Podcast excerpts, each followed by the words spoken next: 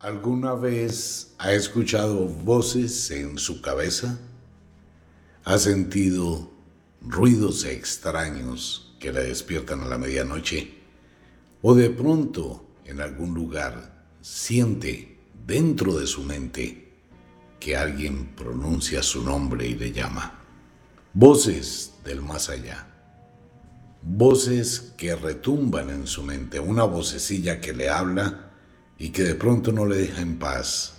Es como una canción que se graba en la memoria y que uno quisiera dejar de escucharla, ¿no? En el pensamiento. Son las voces que enloquecen. Bienvenidos a un nuevo podcast original de Radio Cronos. Entramos al mundo del misterio. La posesión de los espíritus es un tema que ha causado mucho furor en el mundo, desde siempre posesiones que se llegan a llamar diabólicas, posesiones de espíritus que enloquecen a quienes son fruto de este ataque. ¿Realmente existe un tipo de posesión de algo sobre la vida de alguien? Sí, existen posesiones, que si son de espíritus, no se sabe. Pueden ser entes, pueden ser sombras, pueden ser energías, se ha tratado de relacionar con difuntos, con muertos que vuelven y que atacan a las personas. Sin embargo, han existido un grupo de personas conocidos como los mediums, los cuales, entre comillas, supuestamente, prestan la materia para que un espíritu se incorpore y hable a través de ellos. Hasta la fecha nunca se ha podido comprobar la certeza que realmente un espíritu desencarnado esté habitando un medio. Pero sí se ha logrado demostrar que algunas personas, como es el caso en Haití, son poseídas por algún tipo de entidades extraordinarias, raras, que hablan en idiomas desconocidos y actúan de una forma increíble. Dentro de la historia, la neurología, la psiquiatría, la psicología, pues hay una cantidad impresionante de personas que recurren a la ciencia porque tienen voces en la cabeza. Escucho una voz que me dice que haga cosas. Escucho una voz que me está obligando a hacer cosas. De pronto estoy en el bus, en el trabajo, en la casa, y una voz me habla y me dice, que haga determinadas cosas que yo no quiero hacer. Y así empieza el drama. Dentro del mundo de lo paranormal y el misterio, pues si fueran solamente las voces, se podría pensar en un problema dinámico del cerebro, se podría pensar en una situación de algún tipo de afección, de histeria, de neurosis o cualquier otra alteración mental. Sería fácil, ¿no? Pero ¿qué ocurre cuando aleatorio, con las voces que se escuchan en la cabeza, empiezan a pasar sucesos extraordinarios alrededor donde está la persona? Luces que titilan, puertas que se abren y se cierran, pisadas, sensaciones de ser vigilado. Esa serie de eventos que producen miedo. Adicional con todos esos ruidos, con todas esas señales, entre ellos los raps, los raps se han identificado dentro del mundo de la parapsicología y el misterio como una serie de sonidos que parecen provenir de todas partes. Usted está en la habitación y escucha golpes, pero no puede identificar de dónde vienen. Comienza a percibir las sombras y los ectoplasmas o los espectros que aparecen en diferentes lugares estos espectros son imágenes, rostros, figuras, partes del cuerpo. Usted, por ejemplo, está en su cama y puede ver que debajo de su cama sale una mano extraña, una garra, una mano huesuda, una sombra oscura. Y usted la ve por un instante y se desvanece. O como le pasó a una chica en Estados Unidos, quien era atacada todas las noches por una sombra y ella colocó una cámara de video se acostó a dormir. Por la noche sufrió ataques de ese tipo de entidad. Se levantó tipo 2, 3 de la mañana y dijo, no, yo voy a revisar qué pasó. Ella comienza a mirar lo que grabó la cámara de video. La cámara está enfocando completamente la cama desde los pies. Tipo 2 y 15, 2 y 20 de la mañana, sobre el cabecero de la cama, comienza a aparecer una mancha, una sombra muy suave. Una sombra, no más, y se percibe en la cámara. Y esta sombra va aumentando, va ascendiendo, va subiendo entre la cabecera y la pared. Está saliendo de la pared en la cabecera de la cama.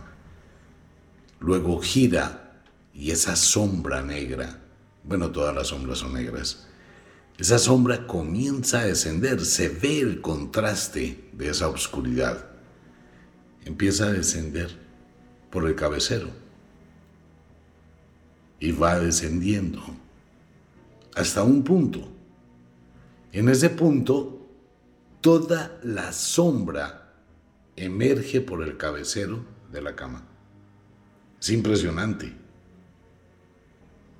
Cuando emerge sobre el cabecero de la cama, se extiende sobre el cuerpo de la chica, la cual empieza a mostrar o a acusar que algo la está atacando y busca la forma de despertarse.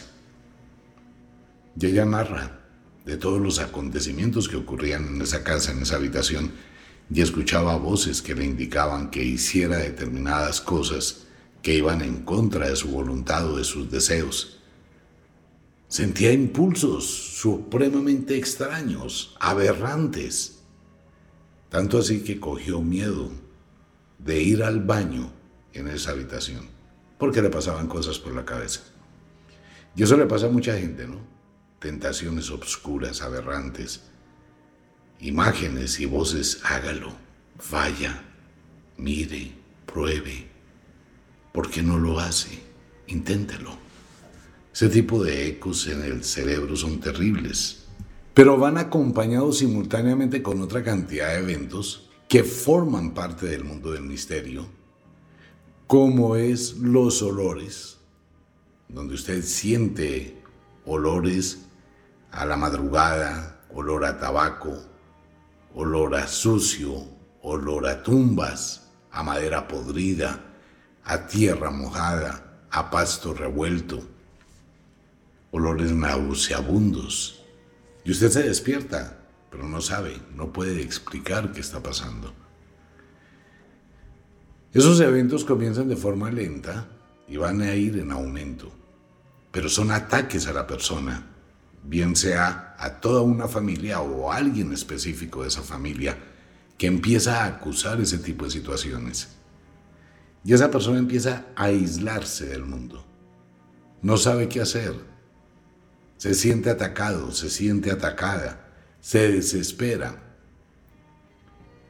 ¿A quién le puede decir? Vamos al médico. Se lleva a un tratamiento neurológico, psiquiátrico y no importa dónde esté, hay gente que pide que no lo vayan a dopar para dormir, porque mientras esté durmiendo los ataques son muy, muy altos. ¿Usted se puede imaginar ese sufrimiento? Si usted mientras duerme siente la presencia de algo que está atacando su psiquis, que está atacando su energía, y se despierta, entonces sus cambios de personalidad hacen que lo lleven a un psiquiatra, a un médico, a una clínica de reposo. Y estando en la clínica de reposo le van a colocar una inyección para que duerma.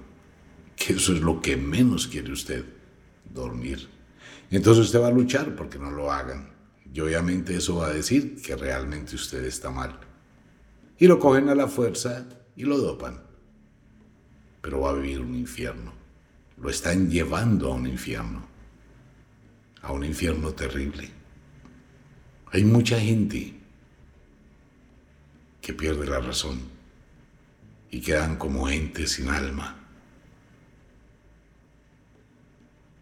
¿A dónde fue su alma? ¿A dónde fue su espíritu? ¿Qué energías atrapó ese espíritu? Hay mucha gente en los manicomios que nunca recupera la cordura y siempre hablan de las voces, de esos seres extraños. Ocurrió en los Estados Unidos, en la ciudad de Nueva York, algo que tiene que ver con este tipo de eventos. El 13 de noviembre de 1974, en el 112 de Ocean Avenue, ocurrió una tragedia en la famosísima casa de Mitterville, la casa maldita, la casa embrujada, la casa endemoniada. Allí vivía una familia y llegó a vivir una familia, toda muy buena gente, con una vida normal, con una tradición normal de esas familias americanas. Ronald DeFeo Jr. era un muchacho joven de 23 años. Y el 13 de noviembre de 1974, por la noche, pasó una de las tragedias que recuerda el mundo porque se ha hecho muy público.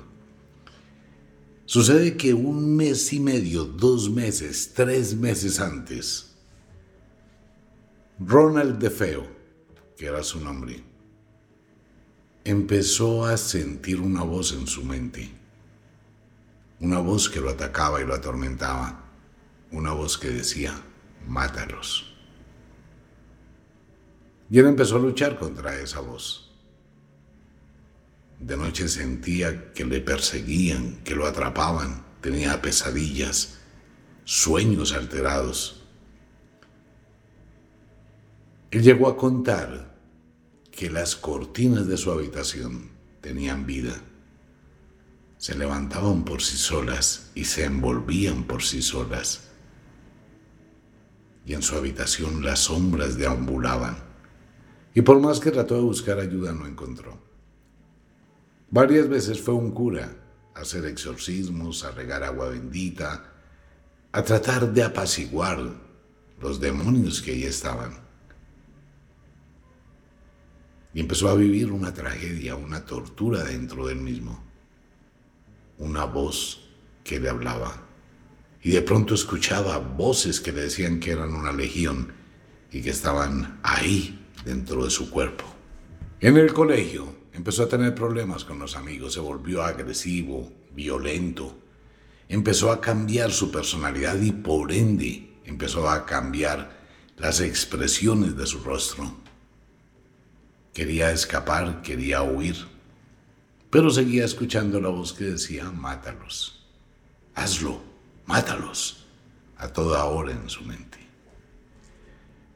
Así fue pasando el tiempo y esa voz siguió atacando y en la casa empezaron a pasar una cantidad de fenómenos de turbulencia psíquica, bombillas que se fundían, lámparas que se caen, puertas que crujen, sensaciones extrañas de que algo está ahí y algo está ocurriendo y algo está pasando.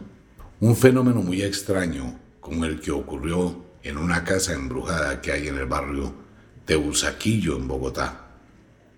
En aquella época antigua, grababa un programa en el canal de Infinito de Televisión, Casas Encantadas. En esa casa pasan cosas muy raras. La casa existe aún todavía. Cuando se entra a ese lugar, se siente las presencias de algo macabro, malévolo, que habita en ese sitio. Y es algo muy curioso Usted entra a una habitación que hay en el segundo piso y esa habitación tiene una puerta a otro mundo, a otro universo.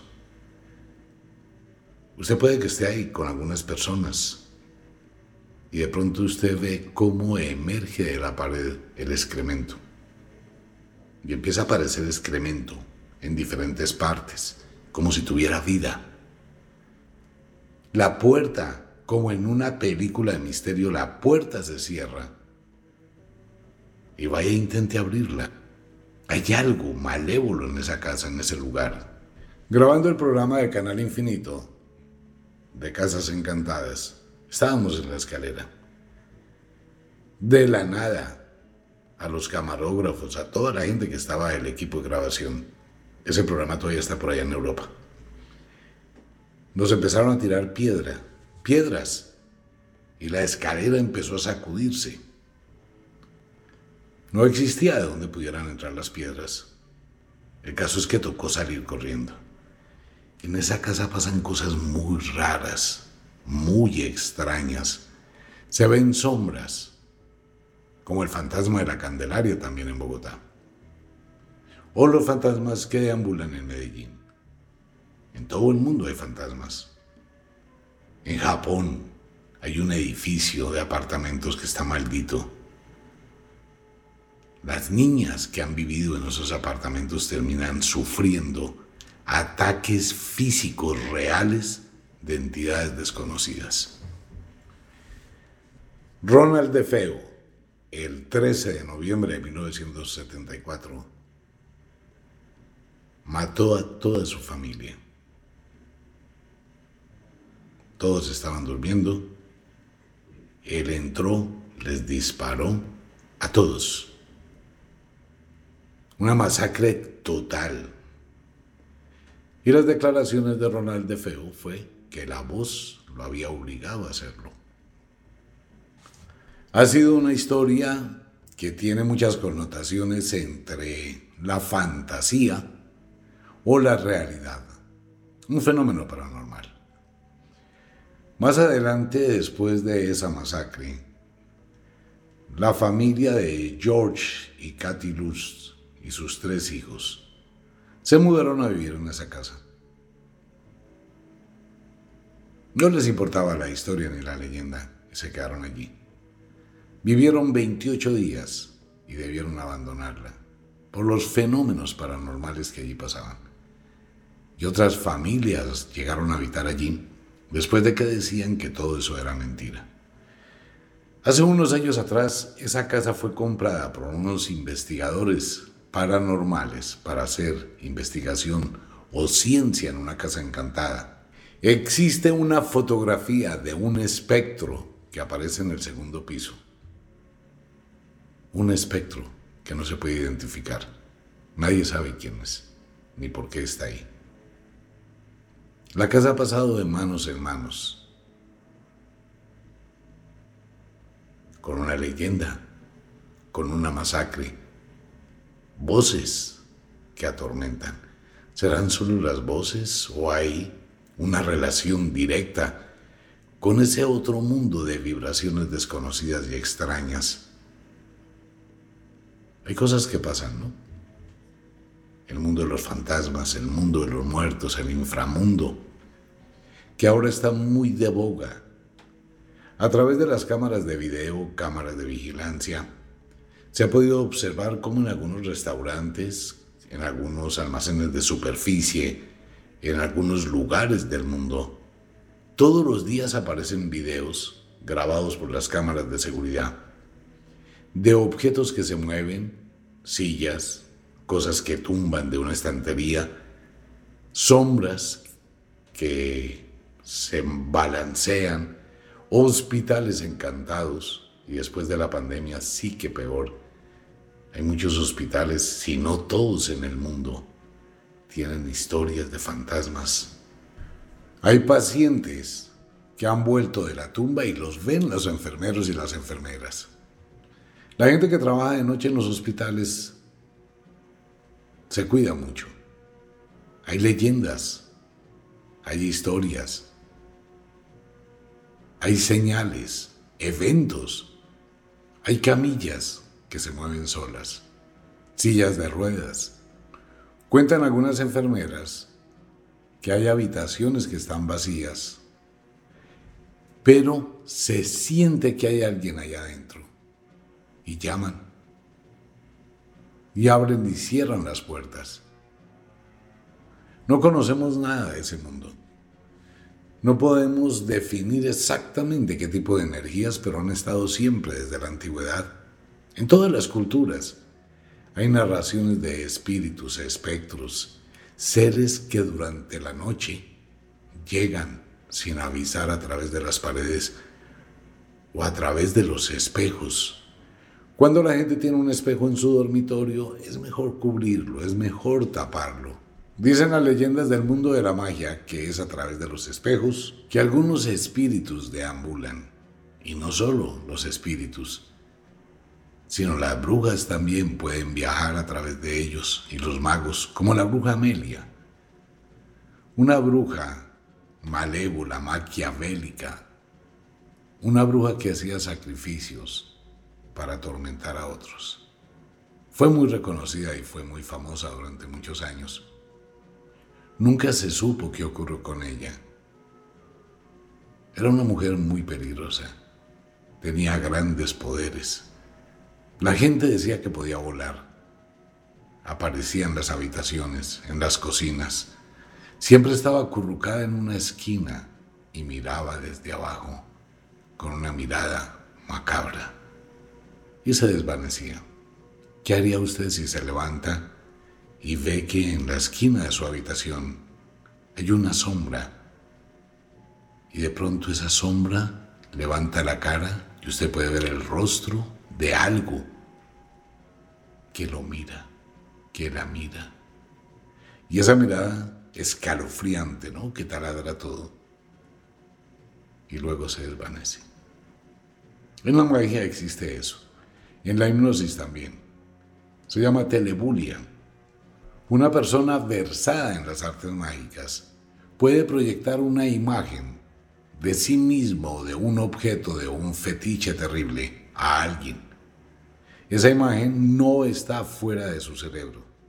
Esa imagen llega a su cerebro como una visión, una alucinación y cuando usted abre los ojos, la imagen está en su cerebro, pero usted la ve proyectada fuera de usted. Por eso es que muchos de estos espectros no los ve sino una sola persona. Porque es una imagen que llega a ese cerebro.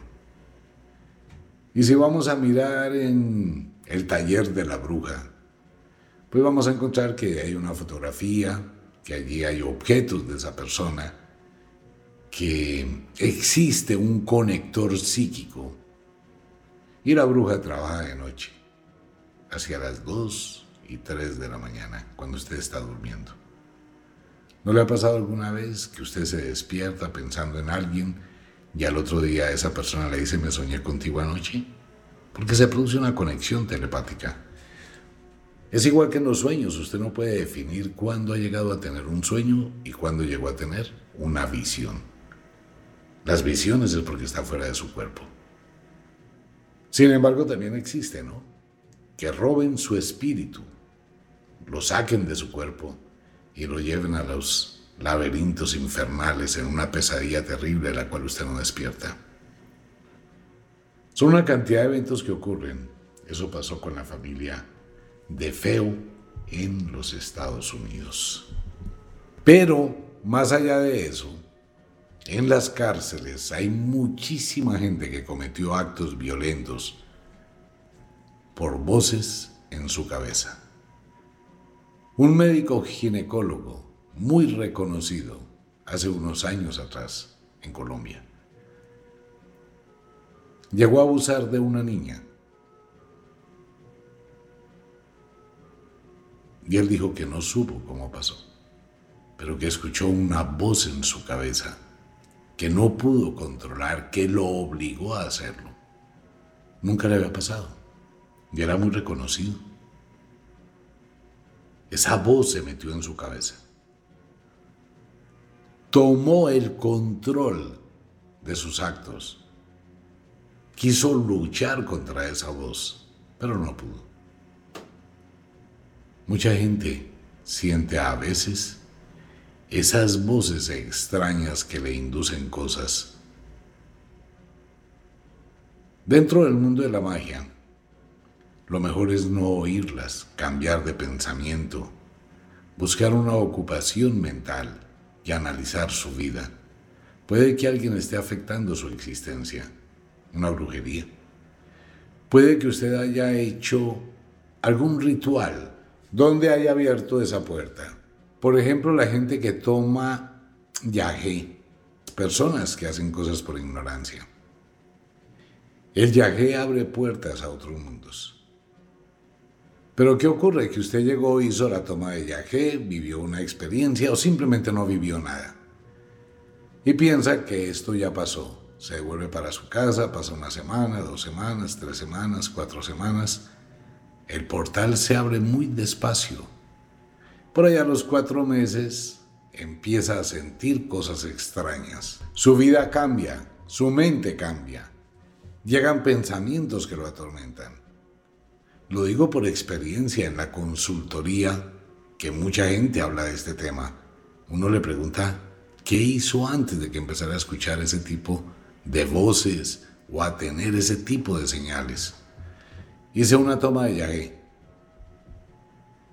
de ayahuasca, sin preparación, ¿no?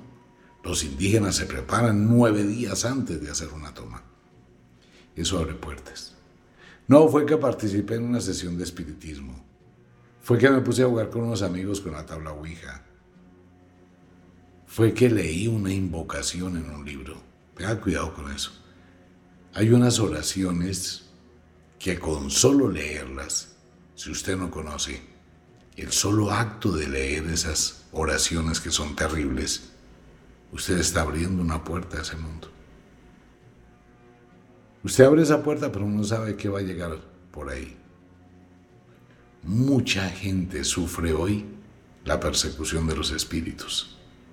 ¿Por qué no se habla de esto? Porque nadie quiere contarle a otra persona que está siendo alterado, atacado o atacada por entidades de las sombras.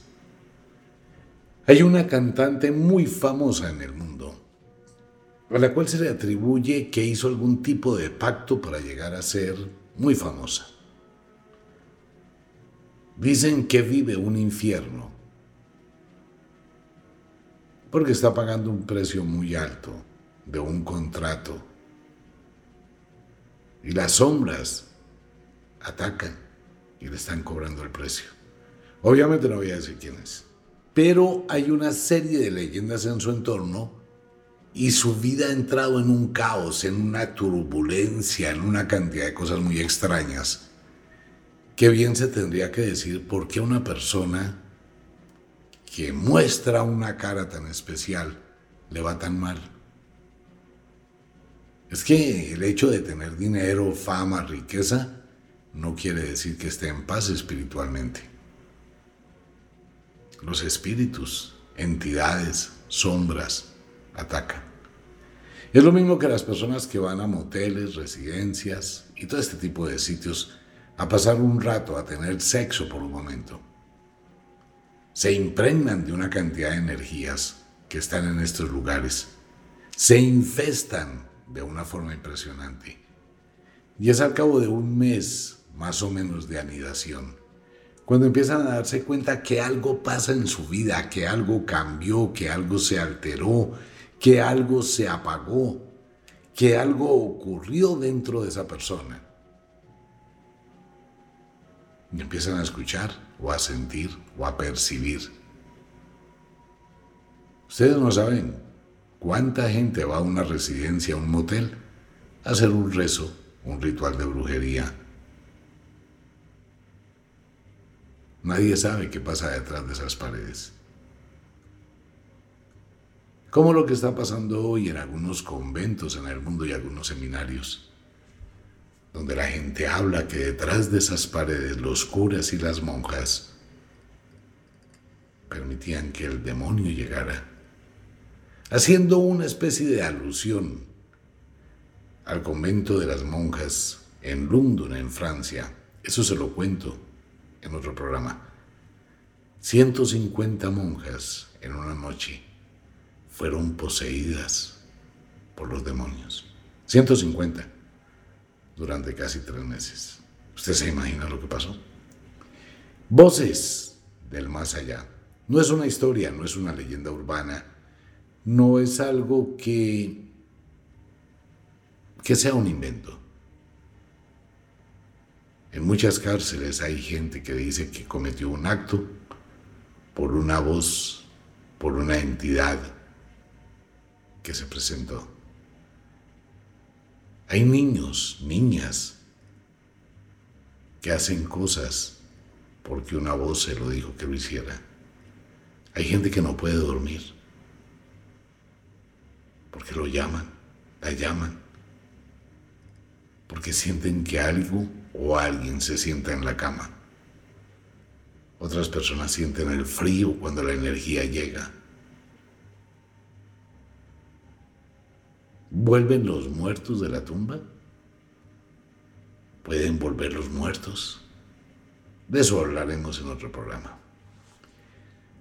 Feliz noche.